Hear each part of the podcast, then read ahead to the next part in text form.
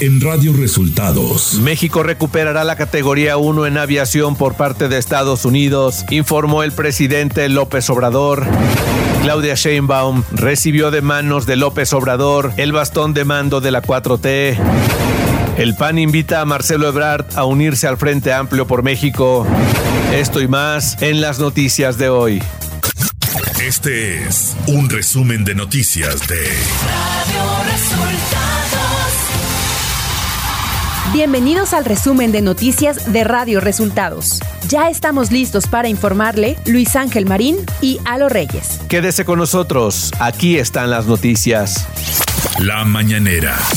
En la conferencia de prensa de este viernes, el presidente Andrés Manuel López Obrador adelantó que la próxima semana México recuperará la categoría 1 en aviación por parte de Estados Unidos, luego de ser degradado desde mayo de 2021.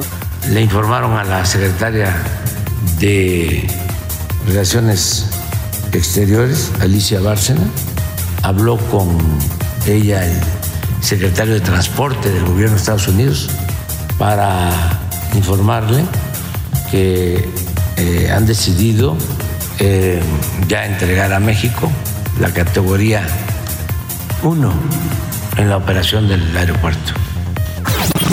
El presidente de México se refirió al amparo del gobernador de Texas, Greg Abbott, para no retirar las boyas del Río Grande. Ya se amparó el gobernador de Texas, no quiere quitar las boyas, se lo ordenaron, pero acudió a una instancia judicial para que le permitan mantener las boyas, pero eh, continúa el juicio y lo vamos a ganar. Lo va a ganar el gobierno del presidente Biden. López Obrador afirmó que su ciclo como dirigente de Movimiento de Transformación ya terminó. Ya la dirección del Movimiento de Transformación está en manos de Claudia Sheinbaum. Y yo entregué este, ya el bastón de mando y ya lo demás pues ya corresponde a Claudia. Ella va a conducir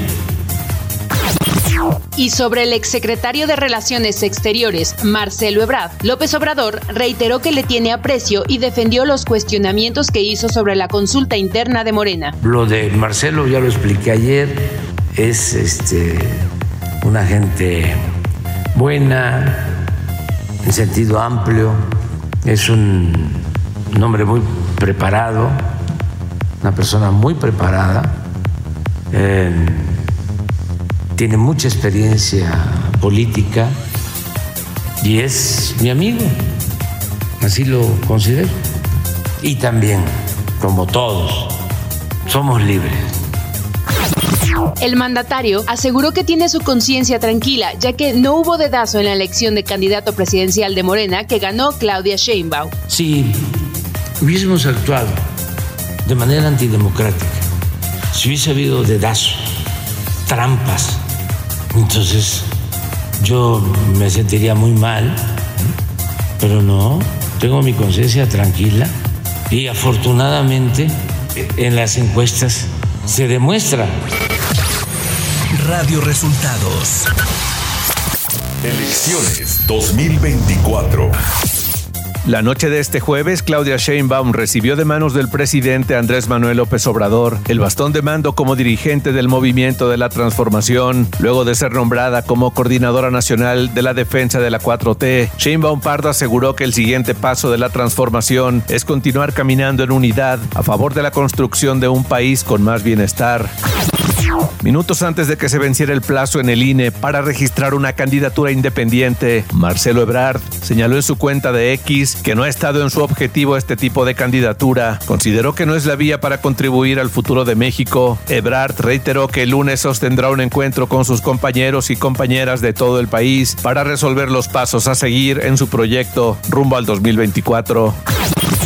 Xochitl Galvez, virtual candidata presidencial del Frente Amplio por México, anunció este jueves que buscará a Marcelo Ebrard. Pues yo le diría que él tiene que tomar su decisión, pero Para mí creo que cualquier mexicano, ya lo dije, si a ti también te falló AMLO, pues acá estamos.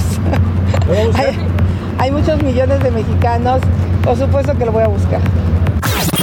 También el presidente nacional del PAN, Marco Cortés, hizo un llamado a Marcelo Ebrard a unirse al bloque opositor. Mediante un video en redes sociales, el líder panista invitó al ex canciller a sumarse a la coalición PAN, PRI PRD. Marcelo, el aparato del gobierno que usaron contra ti es el mismo que usan todos los días contra la oposición, aplastando nuestras libertades y vulnerando nuestra democracia. Si tus diferencias con Morena y López Obrador son reales, entonces muestra grandeza y altura de miras. No te prestes. Súmate al Frente Amplio por México.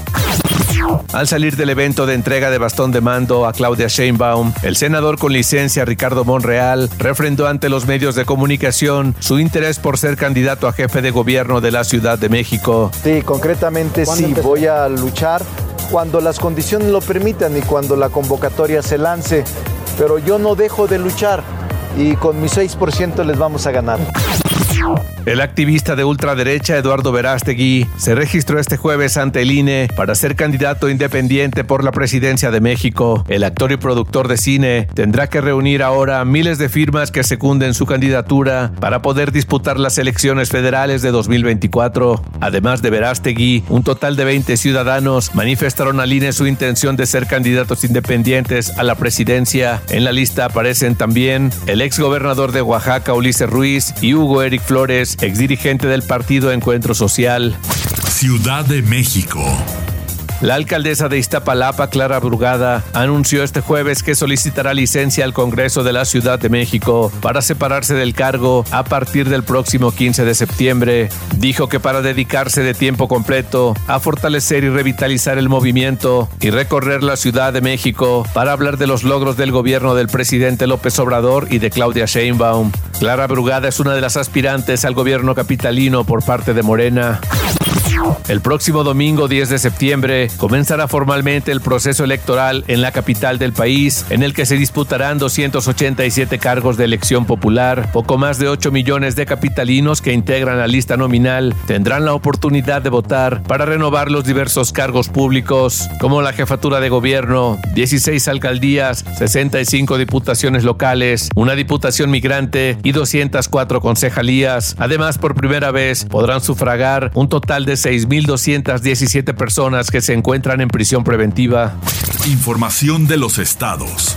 Elementos del ejército mexicano y personal de la Policía Federal Ministerial detuvieron en el municipio de Nuevo Casas Grandes, Chihuahua, a José Adrián Enrique Orona, el Rider, identificado como uno de los participantes en la masacre cometida en el municipio de Bavispe, Sonora, en noviembre de 2019.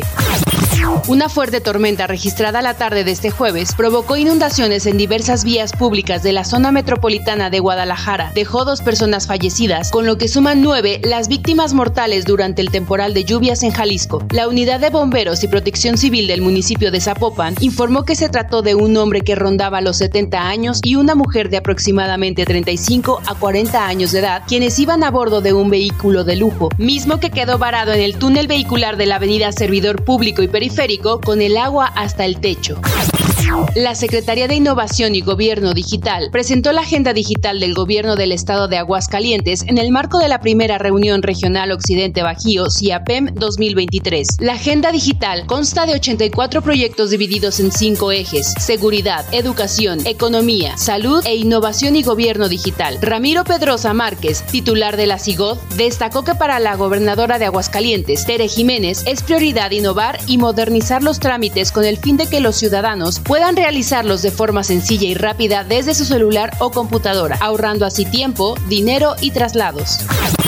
El coordinador de diputados federales de Morena, Nacho Mier, consideró que se debe trabajar en una simplificación verdadera de los trámites gubernamentales mediante la incorporación de la innovación tecnológica que permita simplificar los trámites que brindan los diferentes niveles de gobierno y así facilitarles la vida a todos. Queremos realmente una Puebla digital, una entidad unificada, moderna y con ciudadanos digitales. Economía.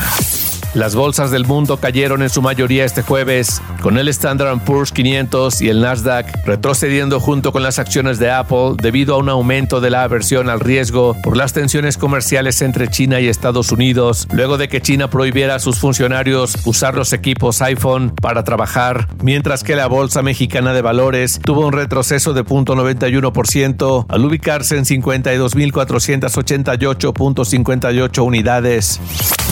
Clima.